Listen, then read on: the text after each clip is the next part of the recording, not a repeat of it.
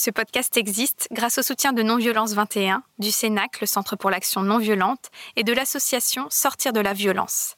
Il existe aussi grâce à tous les généreux donateurs et donatrices qui me soutiennent de manière ponctuelle ou régulière et que je tiens ici à remercier chaleureusement. Belle écoute. C'est d'abord une écologie de l'être humain, la non-violence. Ma lutte va être à travers la parole. Si tu mets la graine de violence, tu la retrouveras en face. Ne jamais obéir. Urgence climatique, justice sociale. D'abord dénoncer le système. Mobilisation citoyenne. On ne peut pas être dans la violence et l'humanisme à la fois. Bienvenue dans le podcast La force de la non-violence. Parce que la force n'est pas l'apanage de la violence, parce qu'on peut changer cette croyance et toute notre culture. Je suis Célia Grincourt et je vais à la rencontre de personnes qui ont choisi la non-violence et les stratégies d'action qu'elle nous offre pour se faire entendre, révolutionner ce monde ou simplement espérer survivre. Être en colère, c'est la bonne santé, vous savez. Désobéissance civile de masse. Dans le changement politique, on n'a pas le droit de rester amateur. C'est une question de vie ou de mort. Il nous faut des armes d'instruction massive. C'est une lutte. Donc l'empathie est le levain de la non-violence. C'est ça notre espoir. Le droit à la non-violence. Le droit à la non-violence éducative. I still have a dream. Aïssa. À l'école, on m'a demandé ce que je voulais faire plus tard. J'ai répondu heureux. On m'a dit que je n'avais pas compris la question. J'ai répondu qu'il n'avait pas compris la vie. Et si l'on rêvait un peu avec John Lennon et que le but de l'école était de rendre les enfants heureux? Telle est en tout cas la volonté affichée par l'instruction publique en Finlande, s'occuper en priorité du bonheur des élèves. Et ce n'est pas seulement à des fins humanistes, mais aussi éducatives et pédagogiques, car l'enthousiasme est le premier moteur de l'apprentissage. Chercheuse en sciences de l'éducation, conférencière et formatrice, Antonella Verdiani a d'abord passé 20 ans à l'UNESCO dans le domaine de l'éducation à la paix et à la non-violence, avant de se pencher sur ces écoles qui rendent les enfants heureux, titre de son premier ouvrage. Elle est à l'origine d'un souffle nouveau en France avec la création du Printemps de l'éducation, un mouvement citoyen qui a mis pendant dix ans la question éducative au cœur de la transformation sociétale. Ce qu'elle a souhaité, c'est mettre en réseau des acteurs et actrices de pédagogie alternative afin de créer des liens suffisamment puissants pour transformer l'école et y rendre enfin nos enfants heureux. Joyeux même. Car la joie profondément non violente et sans aucun doute italienne comme mon invité est le sujet qui l'anime. La joie ne trompe pas, elle signale toujours qu'on est sur la bonne voie. Antonella Verdiani, qu'est-ce que c'est pour vous la non-violence? Bien sûr, pour moi, c'est euh, c'est tout un parcours, la première chose. Euh, J'en parle de façon personnelle, ce qui est un parti pris, c'est-à-dire je ne peux pas parler de quelque chose que je n'ai pas vécu ou que je ne suis pas en train de vivre. Lorsque j'étais à l'UNESCO et que vous m'auriez posé cette question, je vous aurais répondu euh, la non-violence est un ensemble de valeurs, des idéaux effectivement qui sont les plus hauts pour l'humanité. Alors tout ça, c'est vrai, mais depuis que je suis sur le terrain, Là, je répondrai, la non-violence est pour moi quelque chose à laquelle je tends. Je continue à considérer la non-violence comme une valeur, un idéal, et en même temps, c'est une pratique. Je suis confrontée à, cette question euh, dans le domaine de l'éducation lorsque j'aborde la question de la violence éducative ordinaire. Et pour moi, la non-violence, c'est vraiment euh, une éducation qui va vers l'élimination graduelle, hein, parce que ça met du temps, de toute cette violence éducative ordinaire dont nous sommes aussi les porteurs, parce que nous avons subi ça, et puis de façon inconsciente, nous pouvons le reproduire. Comment elle euh, se manifeste, cette violence éducative ordinaire? Elle se manifeste de façon euh, complètement, euh, comme je disais, inconsciente, involontaire, par la gifle donnée à l'enfant ou par la colère exprimée par des mots blessants à la maison et à l'école. Donc moi, dans mes formations, dans mes stages, dans ce que j'écris, j'incite aussi les, éducateurs dans le sens large, les parents sont des éducateurs, les enseignants, à faire attention à la parole qui, qui est dite et qui est euh, parfois euh, déversée sur l'enfant de façon complètement, euh, je répète, inconsciente. Par exemple, moi, j'ai travaillé à l'île de la Réunion. Et je me suis retrouvée avec du personnel de la petite enfance, des éducateurs, surtout des éducatrices, qui, elles, elles avaient la mémoire assez récente aussi de tout ce qu'elles avaient pu vivre en tant que filles, de fils de l'esclavage.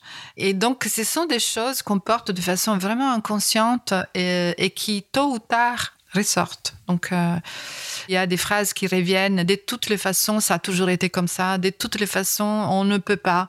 De toutes les façons, il y a ce poids, cet héritage que j'ai encore euh, vu euh, assez présent. Et ça se traduit comment en termes d'éducation, justement? Comment dire? C'était plutôt dans l'attitude de ces femmes-là une tristesse. Et la question, c'était comment reconnaître la joie chez les enfants si on n'est pas porteur de joie à soi-même? Et la même chose pour la paix. Comment euh, enseigner la paix et la non-violence si on n'est pas porté soi-même par cette attitude et, cette valeur? Et donc, d'où l'importance de travailler sur l'intergénérationnel aussi l'histoire de sa propre famille et aller nettoyer ça. Et moi, c'est un conseil que je donne à tout le monde et surtout, je dirais, les éducateurs, les parents et les enseignants. Vous êtes une spécialiste euh, des écoles et notamment des écoles euh, alternatives mm. différentes. Comment vous, vous avez vécu votre scolarité? La mienne? Oui. la mienne, donc, c'est dans le système public italien. Et d'ailleurs, moi, je suis pour euh, la gratuité et l'école publique. Hein. donc, je ne suis pas du tout quelqu'un qui milite pour l'enseignement privé. Donc, mon père était géologue. Il était amené à voyager beaucoup et donc, on se déplaçait tout le temps avec la famille. Et euh, j'ai pu voir aussi des réalités assez euh, intéressantes et différentes. Donc, je suis passée de la maîtresse euh, au CP qui prenait les enfants sur ses genoux et qui les câlinait et qui était tout amour à une maîtresse, c'était en Italie du Sud, qui frappait les enfants. Moi, j'ai jamais été touchée parce que mon père était considéré comme quelqu'un d'assez important dans la petite ville, voilà. Par contre, les enfants qui étaient des bergers, il allait à l'école le matin et l'après-midi, il gardait les troupeaux. Il se prenait des gifles euh, voilà, et des coups. Et j'étais terrorisée par cette maîtresse. Je me souviendrai toujours de, ça. Mais c'était considéré normal à l'époque. Oh là là. Vous avez écrit donc un ouvrage intitulé Renouer avec la joie de l'enfance et vous animez des conférences, des formations sur euh, l'éducation à la joie. D'abord, qu'est-ce que c'est pour vous la joie et quel lien vous faites entre la non-violence et la joie? Alors, ce choix de la joie a été mm, fait de façon euh, complètement inattendue. Parce que grâce à l'UNESCO, où j'ai travaillé presque 20 ans, j'ai connu un endroit qui s'appelle Auroville, Auroville, qui est dans le sud de l'Inde, et qui est une communauté, ou plutôt un ensemble de communautés, qui est né sur une vision de paix et d'unité humaine. Et donc, puisque j'ai choisi euh, mon terrain pour euh, ma thèse de doctorat dans une école interculturelle, multilingue, non violente à Auroville, et quand je suis arrivée sur place, j'ai découvert ce qui m'a sauté aux yeux tout de suite et que je n'avais pas vu dans d'autres écoles, bah, la joie d'aller à l'école. la joie d'aller tous les jours dans un endroit qui est accueillant. Et donc, ça m'a poussé à revoir aussi mon objet de recherche. Qui, était, qui, était, qui était au début sur la formation des enseignants qui m'intéressait, c'était de voir quel type de formation ont ces enseignants qui travaillent dans un concept d'éducation globale intégrale. Mais à force d'entendre, euh, je suis content d'aller à l'école et puis de voir des enfants qui étaient tristes le moment du début des vacances, moi, ça m'a, ça m'a interpellée euh, en me disant peut-être que là, il y a quelque chose à, à creuser. Quand j'ai découvert l'étymologie du mot joie, qui vient du latin gaudium, qui vient du sanskrit euh, yuk, yuj, et qui veut dire le lien. Pour moi, ça a été une... Euh, Être en lien. Voilà, voilà. Quand je suis en joie, je suis en lien avec une dimension qui est une dimension supérieure. Et je suis en lien avec mes, mes semblables, donc les autres. Et quand je donne des formations sur ça, j'explique qu'est-ce que c'est d'abord pour moi la joie. Je fais le symbole de la croix qui est dénoué de toute euh, signification religieuse, mais euh, qui est quand même un symbole de rencontre. Donc, à l'interstice de la ligne horizontale, donc le lien entre les autres et la verticalité. À la rencontre, oui. À la rencontre, hein, il y a l'homme et le cœur de l'homme. Euh, on pourrait appeler ça comme reliance aussi, c'est l'effet, le résultat du lien. La reliance. Ouais. Vous en parlez dans votre livre. Et donc alors le lien euh, entre la joie et la non-violence Je crois que quand on est en joie de cette façon-là, c'est-à-dire relié aux autres, on ne peut pas être violent.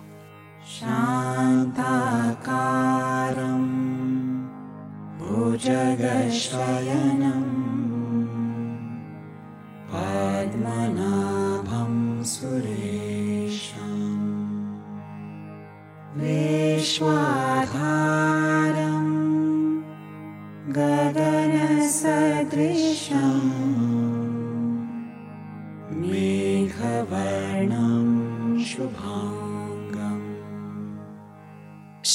Akaram, ce qui signifie en sanskrit la paix incarnée. Un chant que vous m'avez envoyé, composé par Nadaka, un Canadien aurovillien. C'est une musique qui apaise beaucoup et qui est... Moi, je la sens joyeuse, mais d'une joie tranquille. Je la mets au début de mes formations. Donc, euh, Et après, dans les formations, on a aussi la tarentelle. Hein, on se déchaîne, mais... Ce qui a fait qu'un jour, j'étais au Liban, donné, donné dans une, université pour la paix et non-violence au Liban. Ça doit être l'université d'Ogarit Yunan que j'interviewais dans l'épisode 2. Et j'avais euh, des prêtres orthodoxes qui étaient au rez-de-chaussée. Moi, j'étais au premier étage, mais je ne le savais pas. On a dansé et chanté et vraiment la tarentelle déchaînée. Et alors, le prêtre, il est remonté, alors tout habillé en noir, en disant Vous êtes le diable Et moi, je ne pouvais pas m'arrêter de rire. Et si vous saviez l'histoire de la tarentelle, l'église en, en, Italie, à un moment donné, l'a interdite. Donc, je me suis dit Voilà, l'histoire continue. Donc, il faudra finir l'épisode par une tarentelle, peut-être. On peut retrouver une tarentelle, si vous voulez, je peux vous l'envoyer. Oui, je veux bien, au cas où. J'aimerais qu'on reste un peu sur Auroville, si vous le voulez bien vu euh, combien cette utopie vivante a été fondatrice dans votre parcours. Donc, Auroville, c'est une ville communautaire expérimentale de 3500 habitants actuellement au sud de l'Inde, qui a été fondée en 68 par Mira Al-Fasadit Lamer, compagne spirituelle de Sri Aurobindo, un mystique, poète et philosophe indien, fondateur du yoga intégral. Et Auroville s'inscrit dans cette vision du yoga intégral et de l'éducation intégrale dont vous parlez. Qu'est-ce qui reste de cette vision originelle? Ah, ben, il reste beaucoup. Cette vision qu'on peut euh, transporter du yoga intégral à l'éducation, donc dans la pratique de l'école au quotidien, c'est ça qui va changer les choses. Donc là, vous avez des enfants qui ont vécu dans ces écoles-là, où on transmet en pédagogie, dans des attitudes qui sont non violentes et portées vers l'unité et la solidarité entre les humains, ont vécu des, des pratiques au quotidien. Donc, euh, euh, et, ça, ça, se voit. Voilà, c'est ça ma question. C'est est-ce que ça se sent Ça se sent euh, surtout dans cette liberté des enfants. Vous avez des enfants qui n'ont pas peur. Et voilà, la question, elle est là, importante. Des enfants qui sortent des écoles-là, qui peut-être choisissent de ne pas avoir un, diplôme et qui quand même arrivent à aller dans des grandes universités euh, s'ils décident de continuer leurs études, par exemple à Harvard ou à Cambridge, il y en a. Ils y sont arrivés parce que, du coup, ils se retrouvent euh, dans un environnement où tout le monde est habitué, a été éduqué à se soumettre d'abord à la parole de l'autre. Et ces enfants-là sont libres, par contre, ils n'ont pas peur. Donc, ils se retrouvent à, passer des examens sans connaître effectivement qu'est-ce que c'est que la peur de l'examen. C'est très, très intéressant de voir ça. Est-ce que vous voyez des adultes euh, plus épanouis, qui contribuent au monde, qui sont, on va dire, euh, intéressés par ce qui se passe dans le monde et qui ont envie de changer ou qui contribuent au changement ben Oui, il y a une bonne concentration de ce type de personnes-là, d'ailleurs, sinon ça serait quand même un peu préoccupant. Surtout des personnes qui travaillent beaucoup sur elles-mêmes. Parce que c'est donc la paix et la non-violence, c'est d'abord une attitude intérieure qu'on peut déployer après à l'extérieur si on est passé par soi. Par exemple, moi, je parle souvent euh, d'un projet qui s'appelle Sadana Forest, où il y a un jeune homme qui s'est implanté euh, à Auroville dans un endroit qui n'était pas cultivé. Donc lui, il a commencé à faire de la permaculture et euh, maintenant Sadana Forest, c'est devenu vraiment une forêt avec aussi un accueil de jeunes qui peuvent aller faire des stages de formation, etc. Donc c'est une personne qui a contribué vraiment de façon très concrète, en plantant aussi des espèces et des arbres, en enseignant aux autres comment faire et contribuer à la construction de cette communauté dans un esprit de non-violence. Hmm. Parce que j'ai été frappée dans l'un de vos livres par euh, votre euh, interview de différents étudiants. Hmm. Alors je ne sais plus dans quelle école c'est, une école de commerce ou une école, euh, enfin une école française d'études supérieures, par l'indifférence presque la coupure entre euh, ce qui se passe dans le monde, le désastre écologique et bah, la renonciation à contribuer en fait à, changer cet état de choses.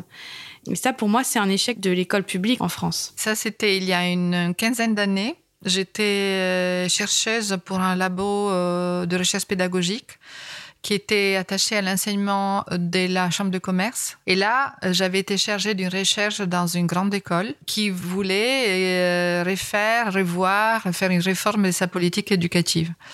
Je trouvais des super étudiants qui étaient performants, tous tendus à la réussite sociale, et qu'est-ce qu'il faut faire, voilà, tout ça.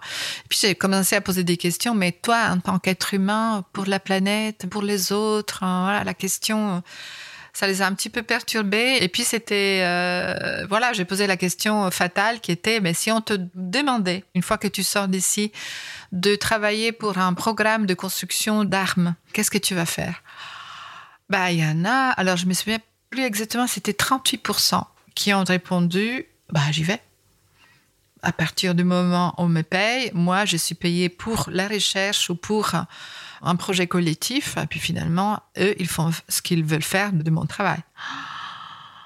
Je me souviens avoir été un petit peu glacée euh, et j'en ai parlé avec le directeur qui à l'époque m'avait dit euh, oui oui je comprends mais bon de toute façon c'est pas notre problème.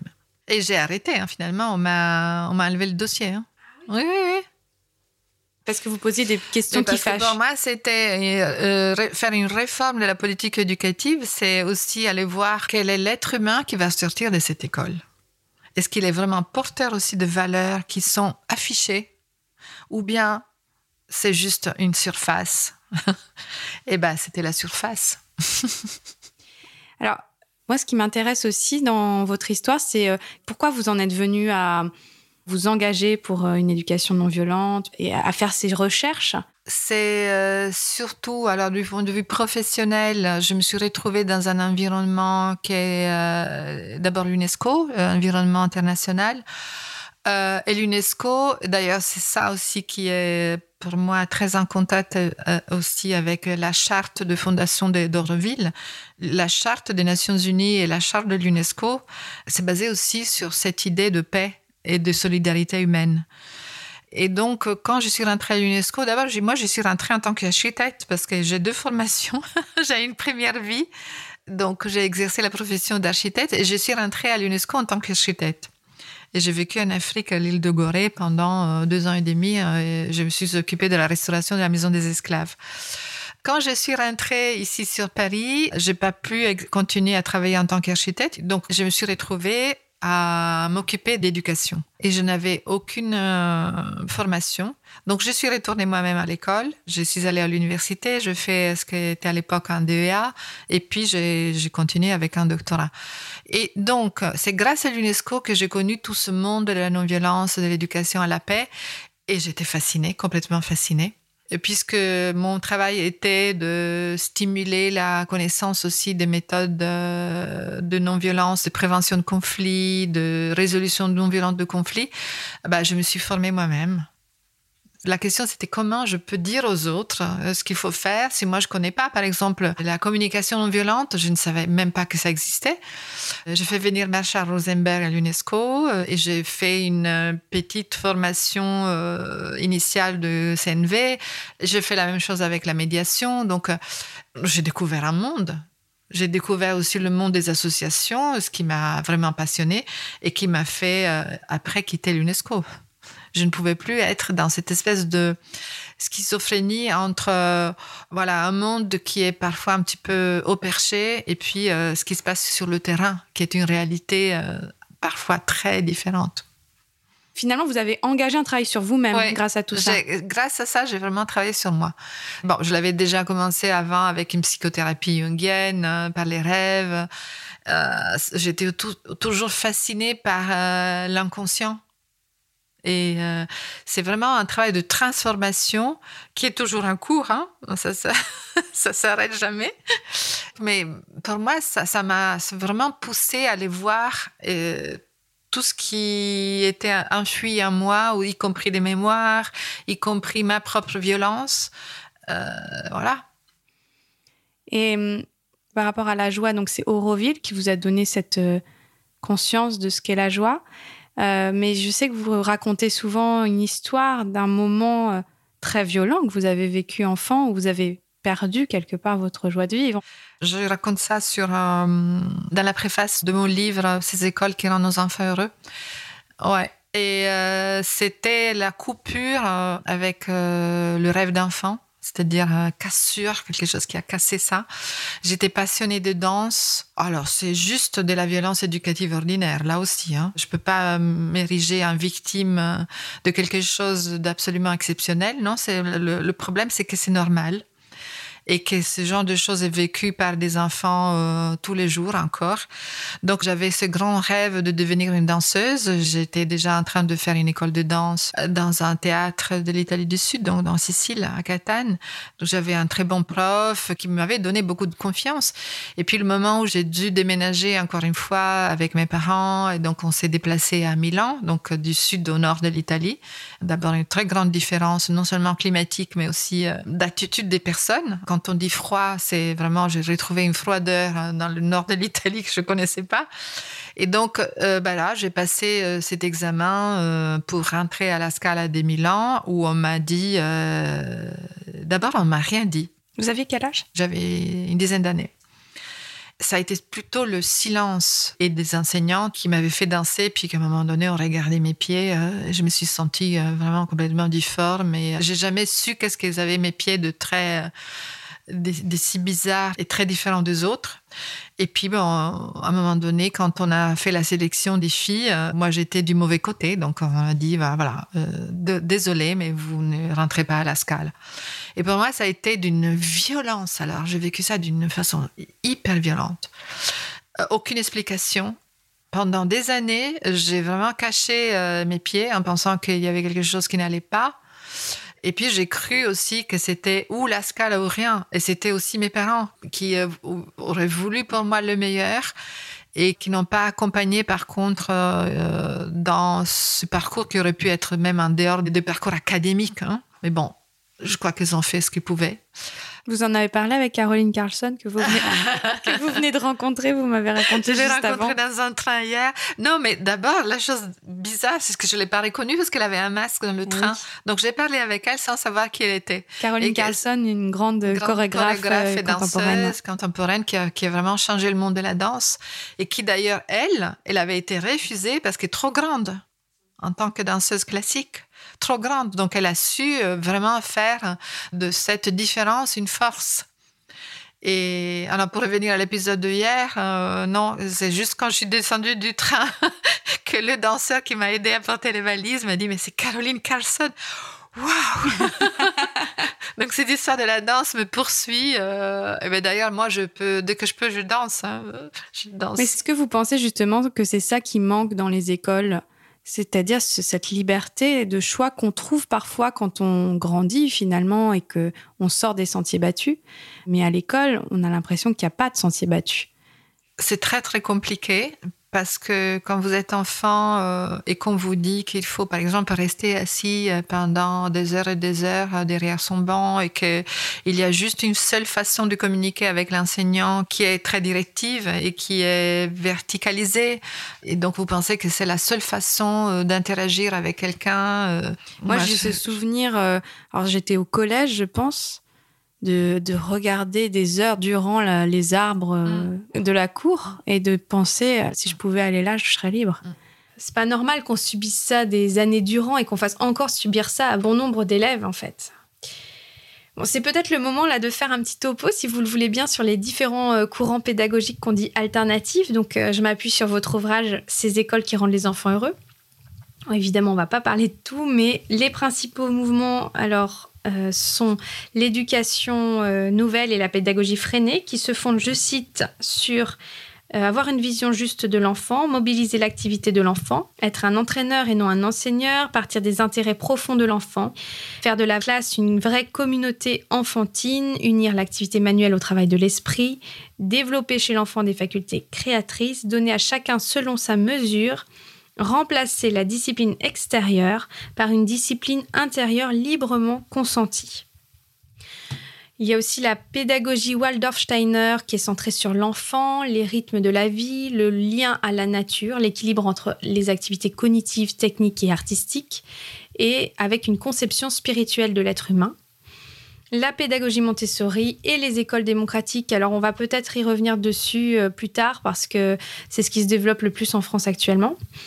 Et puis vous parlez aussi euh, des écoles du troisième type, des écoles en forêt. Enfin, il y a foison de propositions.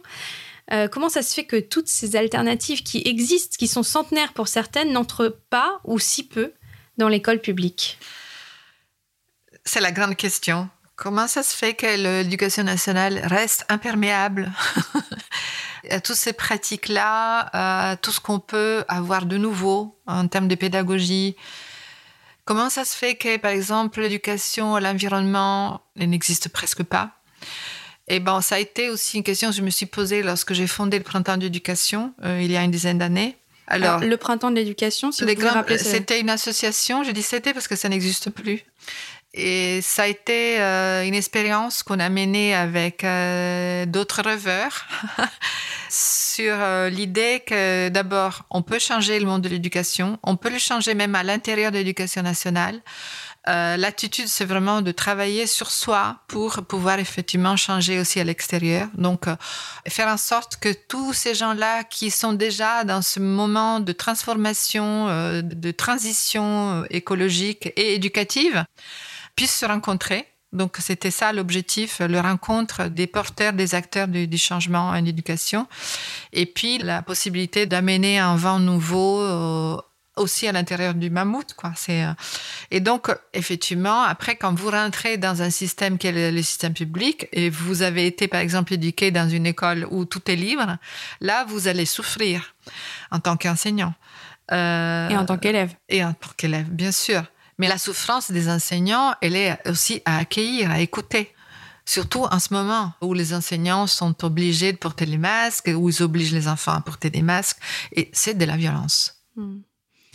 Et alors, imaginons là, vos enfants devraient aller à l'école maintenant. Qu'est-ce ah que vous choisiriez pour eux? D'abord, je remercie le ciel que mes enfants ne vont pas à l'école. Euh, ils sont maintenant grands. Ouais. Ben, J'aurais une tendance aussi à choisir euh, des écoles démocratiques alors, quel est le principe des écoles démocratiques? Ce sont des écoles qui s'inspirent euh, d'une école américaine qui s'appelle Sudbury School, qui existe euh, depuis euh, une bonne quarantaine d'années et qui sont fondées sur le vivre selon des valeurs démocratiques et des pratiques de la démocratie au quotidien. Il y a certaines pratiques qui sont, par exemple, la réunion des enfants régulière, qui s'expriment sur des sujets euh, qui sont vécus à l'école. S'il y a conflit, euh, comment résoudre le conflit, etc. Il y a des similitudes avec la pédagogie freinée, mais hum, la pédagogie freinée est très encadrée, alors que dans les écoles démocratiques, par exemple, il n'y a pas de programme. Les enfants sont laissés libres d'expérimenter ce qu'ils veulent toute l'année. Est-ce qu'il y a des enseignants? Ce sont des éducateurs, des, des adultes qui sont là comme euh, accompagnateurs et qui sont là à veiller effectivement qu'il n'y a pas de problème majeur, qu'il n'y a pas des enfants qui se blessent. Mais l'enseignant euh, vit au même niveau que l'enfant. Et alors donc pourquoi plutôt c'est les écoles démocratiques? Pourquoi elles vous interpellent, j'ai l'impression, davantage que Montessori ou Steiner, par exemple? Euh, je pense ce qui m'intéresse toujours, ce qui m'a aussi fait euh, qu'on a choisi l'école qu'on a choisie pour les enfants, pour les primaires, qui est une école qui s'appelle l'école aujourd'hui, inspirée par la pédagogie freinée, c'est l'être humain, les êtres humains qui sont là. On avait à l'époque une équipe formidable qui nous avait convaincus avec mon mari à mettre les enfants euh, dans cette école où ils ont vécu heureux jusqu'à la fin du primaire. Donc on peut être formé ce qu'on veut, Steiner, Montessori, Freinet, et ne pas incarner ça. Et pour revenir à Auroville, là, j'ai aidé une école Montessori qui euh, travaille avec des enfants de rue. Et il y avait la directrice qui était formée Montessori, qui a commencé à former les enseignantes, qui, elles, étaient des enseignantes du public euh, indien et qui se sont retrouvées dans un milieu qui était non violent, parce que Montessori est la paix. Bon. Donc, former des enseignantes de femmes indiennes qui viennent d'un milieu pauvre, où elles ont été elles-mêmes habituées à la violence. Il y a eu des épisodes où des femmes euh, étaient en contradiction complète et totale entre ce qu'elles vivaient à l'école et ce qu'elles euh, subissaient et continuaient à vivre à la maison. Donc il y a eu des moments où il y a eu des enseignantes ont dit je ne peux plus, donc elles ont démissionné de l'école, ou d'autres qui ont quitté le mari. se donc sont euh, ça. Mm. voilà, donc c'est pas anodin. Hein Alors peut-être c'est intéressant de faire un petit point sur euh, ce que c'est réellement la pédagogie Montessori. c'est la pédagogie de l'autonomie. C'est rendre l'enfant libre et autonome et de vraiment euh, faire force sur ses forces à lui. Euh, bah, il est reconnu d'abord, c'était ça Montessori, la, grande révolution de Montessori, c'était de dire l'enfant est un être humain à part entière, c'est un individu. Alors qu'à l'époque, on considérait les enfants comme moins de rien. Donc c'était l'époque où, par exemple, on faisait pas l'anesthésie à, des bébés. On pensait que les bébés n'avaient pas la même perception de la douleur qu'un adulte. Donc d'avoir apporté ça en plus, elle, en tant que médecin, à un moment donné, Mussolini l'avait reconnu comme euh, la star de la pubblica istruzione en italien, il lui avait demandé de réformer le système éducatif. Quand il s'est aperçu que là, elle était en train de fabriquer des individus libres, Mussolini a fait marche arrière et l'a expulsé. Ça me fait vraiment penser au livre de Ivan Illich, ce que vous Mm. dites par rapport à Mussolini et Mm. le fait qu'il s'est réveillé un jour en se disant mince, en fait, les enfants vont devenir des individus libres. ouais. Et donc, ils ne pourront que se révolter. Parce que donc, Ivan Illich, il a écrit euh, un livre qui s'appelle Une société sans, Sans école. école. Mm. Et euh, c'est un livre qui est profondément euh, Révolutionnaire. Oui, en fait, il, il explique que l'école ne ferait que reproduire un, un système inégalitaire. Et alors, moi, je me suis demandé avant notre interview, est-ce que l'école est structurellement génératrice de violence? Parce qu'elle est partie intégrante et même peut-être fer de lance du système. Et donc, est-ce qu'une école non violente est possible dans un système quel qu'il soit? Hmm, je crois pas. Je crois pas. C'est l'institution elle-même qui est violente. À partir du moment où on prononce et on vise euh, l'objectif de l'institution, la mise en place de l'institution, ça devient violent. Et surtout avec l'héritage que nous avons dans les pays occidentaux, euh, l'école a, formé d'abord des soldats, après des ouvriers, maintenant des technocrates. Euh, toutes les institutions, toutes les organisations qui sont en place aujourd'hui sont verticales et donc violentes. Donc, ou bien si on reste dans l'institution, on devient résistant, ou bien on sort de l'institution et on crée quelque chose à côté qui soit complètement différent.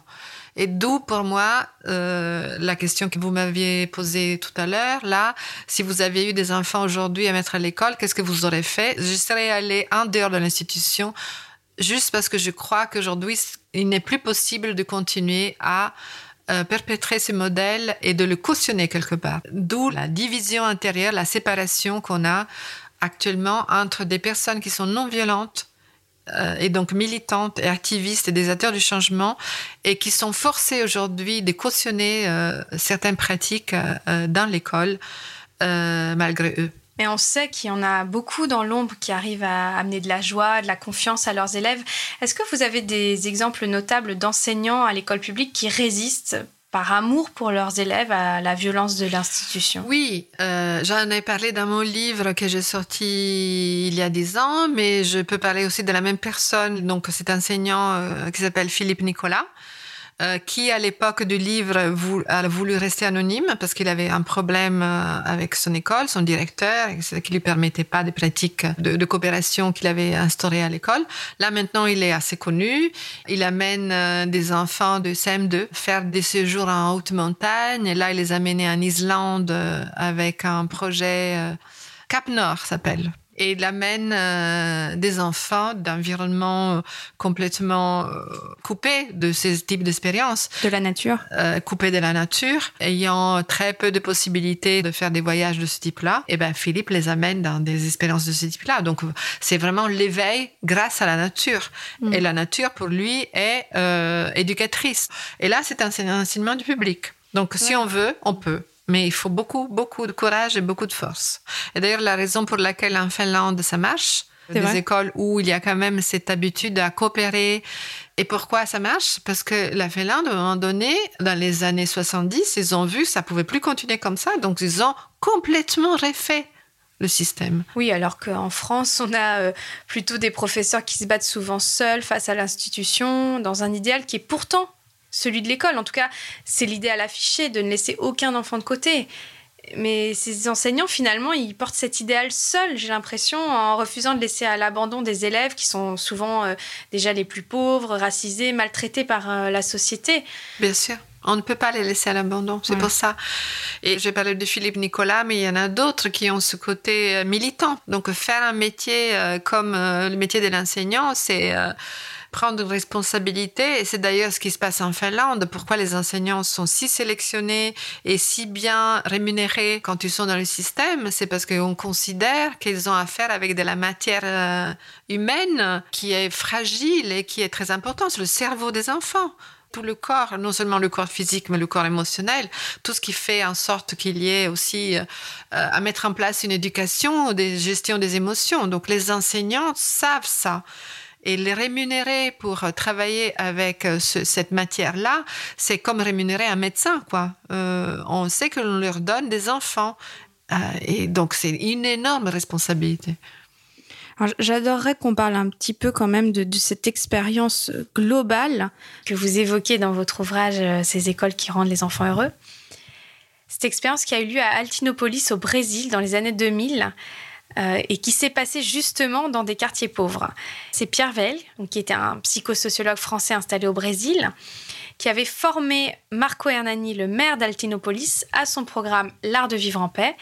Et toute la ville, les policiers, les professeurs évidemment, se sont retrouvés à faire cette formation avec des fruits spectaculaires, si j'ai bien compris. Ce qu'il avait obtenu, c'était effectivement une diminution de la délinquance presque à zéro, quoi. Il y avait plus d'enfants de rue, il y avait euh, le système à l'école qui était exceptionnel. Tout l'établissement, donc des enseignants, des éducateurs de, de l'école maternelle jusqu'au secondaire se réunissaient tous les jours une heure pour faire le point sur la journée précédente sur ce qu'ils allaient faire. Donc euh, une culture aussi du partage, de la parole, du dialogue. Il y avait aussi qui était enseigné le tai chi. Et avec aussi des ateliers qui continuaient dans la journée, avec aussi pour les familles pauvres, la cantine qui préparait le repas pour le soir. Le maire s'était endetté jusqu'à là, mais il disait je m'en fiche, je m'en fiche. Il fallait le faire et je le ferai encore.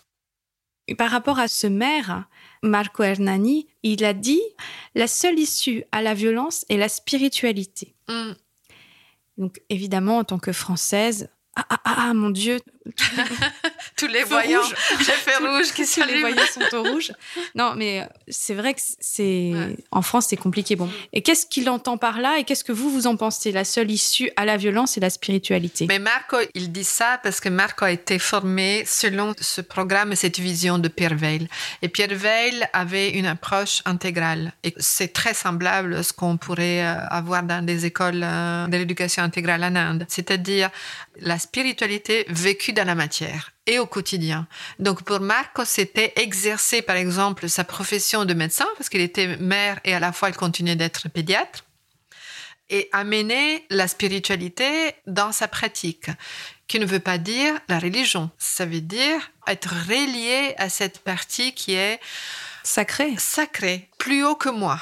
Hein. Il y a des choses que moi, en tant qu'être humain, je peux réaliser sur Terre et quelque part, je parle de moi là, hein, mais je pense que Marco pourrait aussi cautionner, c'est je peux aller jusqu'à un certain point, et puis le reste, je fais confiance. Et cette confiance, elle est de l'ordre du sacré. À un moment donné, c'est un choix.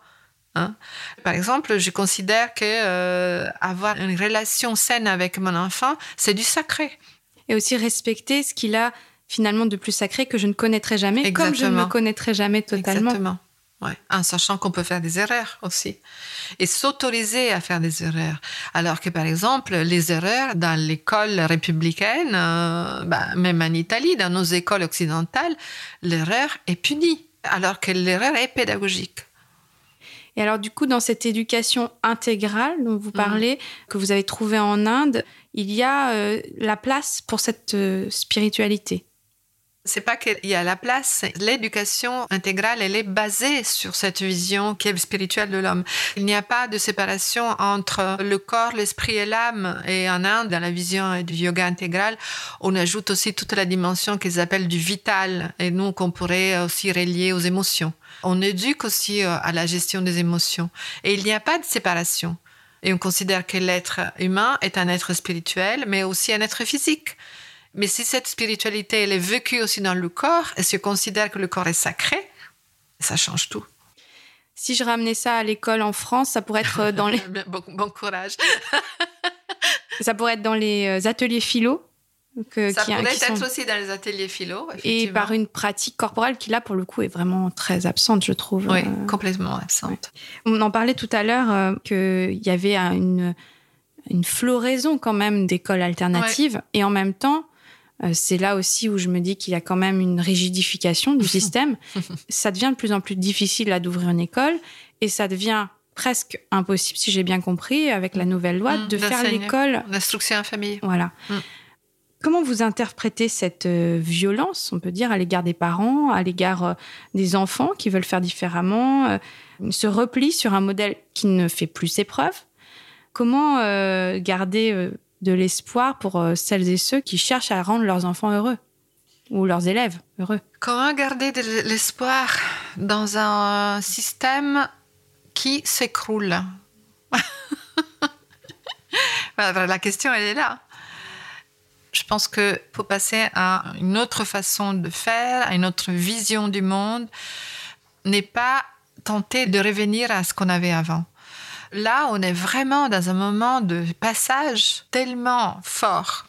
Et là, on le voit avec toutes les mesures qui sont antidémocratiques qu'on a mis en place avec le pass et tout ça. Donc, on est dans un clivage. Et le danger pour nous, qui voulons une autre type de société qui est fondée sur l'appel à non-violence, la solidarité, la liberté, etc., c'est de céder au clivage, de se sentir séparé et de ne plus dialoguer avec les personnes qui pensent différemment de nous. Si on était habitué à respecter le choix de l'autre, bah... tout ça n'arriverait pas. Alors, cela m'amène au magnifique texte que vous avez publié sur votre blog intitulé Lettre à mes enfants que j'ai trouvé très émouvant. Ouais. Et euh, il y a un passage que j'ai trouvé presque drôle où vous dites que la véritable pandémie de ce siècle serait la normose. J'ai l'impression que c'est une violence très sournoise, mais très virulente, sous couvert d'une tiédeur, d'une passivité qui la fait presque ressembler à une absence de violence. Alors comment on va s'en sortir de cette pandémie-là et comment de retrouver de la joie? Ouais. oui, Alors, Et la normose, c'est l'antithèse de la joie, je trouve. Complètement. Je l'ai emprunté à Pierre Weil, hein. c'est Pierre qui parlait de ça. La normose, c'est la maladie du siècle. C'est nous avons été tous habitués à obéir, à être formatés. Donc quand on sort de ça, ça devient problématique. Donc comment faire aujourd'hui? Quelle est la solution? Euh, ben, Je trouve que c'est exceptionnel le moment qu'on vit en ce moment parce qu'on a la possibilité de changer et d'expérimenter des nouvelles choses. Si je devais, euh, d'un mode de fonctionnement différent, je parlerais des éco-villages, par exemple. L'éco-village de Pourgue, j'ai jamais été, mais je connais bien Ramin Faranchi. Mm. Ouais. Ramin, il a été fondateur d'une école démocratique ici. Donc c'est lui, grâce à lui, qu'il y a de plus en plus d'écoles démocratiques. Donc avec une vision très très large aussi de l'implication des enfants dans la vie de, de l'éco-village. Donc il y a avec des la solutions. liberté Avec la liberté d'instruction. Il y a, il y a des, des solutions, sauf qu'il faut oser. Et se libérer de ça, c'est pas évident.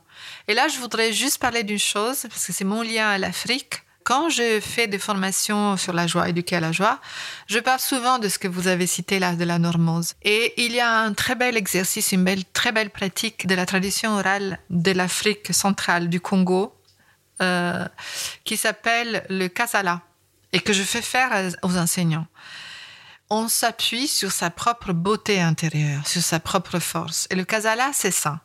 Je vais chercher une qualité que j'ai, qui est reconnue aussi par les autres.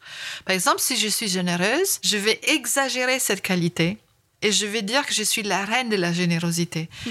Et je vais m'appuyer sur cette force, sur ma beauté, pour que les autres la reconnaissent en moi. C'est même l'Ubuntu. Mmh. J'existe parce que tu existes.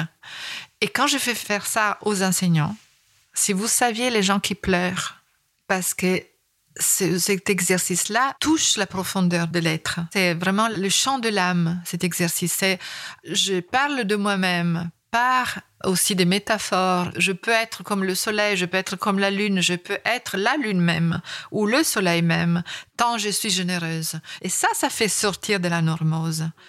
Je deviens un être unique, même si c'est l'autre est généreux comme moi, mais nous sommes uniques dans notre générosité, dans notre humanité. Donc, enseigner ça depuis tout petit aux enfants, la sagesse africaine, elle connaît ça. Et ça, je trouve que c'est un trésor de l'humanité. Hier, en lisant votre livre Renouer avec la joie de l'enfance, je me disais, mais en fait, euh, sur la non-violence, faudrait presque que je fasse des petites capsules pratiques. Je me demandais si je pourrais euh, prendre peut-être un ou deux textes de vous pour euh, aider justement les, personnes à reconnecter mmh. avec des parties joyeuses. Ben, faites le casala si vous voulez. Ça peut être le casala. J'avais bien aimé aussi au début juste le souvenir joyeux. C'était mmh. très simple. Mmh. Donc, cher public qui nous écoute, prépare-toi. Juste pour finir, est-ce qu'on peut réellement éduquer à la joie? Non. C'est la grande chose que j'ai, la grande question. C'est le thème de votre vie. Mais... C'est génial. Non, on peut pas éduquer à la joie parce qu'on l'a déjà. Hmm. Donc, c'est ce qu'on peut faire, c'est la reconnaître. La retrouver. La, retrouver, la reconnaître et renouer avec ça. Hmm. Merci beaucoup, Antonella Verdiani. Je vous en prie. Luna, lunella, lubana, fetta, fetta, luvina, canna, del, luna, lunella, luna, lunella, lubana, fetta, fetta, luvina, canna, del,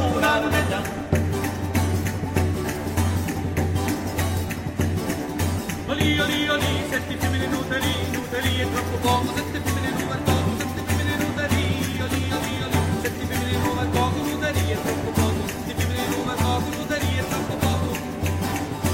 Si vous avez apprécié ce moment passé ensemble, commentez-le, partagez-le, mettez beaucoup d'étoiles. Et si vous voulez m'aider à poursuivre cette mission que je me suis donnée de diffuser la culture de non-violence et à continuer ce travail passionnant, vous pouvez me faire des dons ponctuels ou réguliers en cliquant sur l'onglet Soutenir du site force-nonviolence.fr. Je vous souhaite d'utiliser vos peurs, vos colères et vos révoltes comme un moteur pour agir et transformer ce monde. Aïmsa.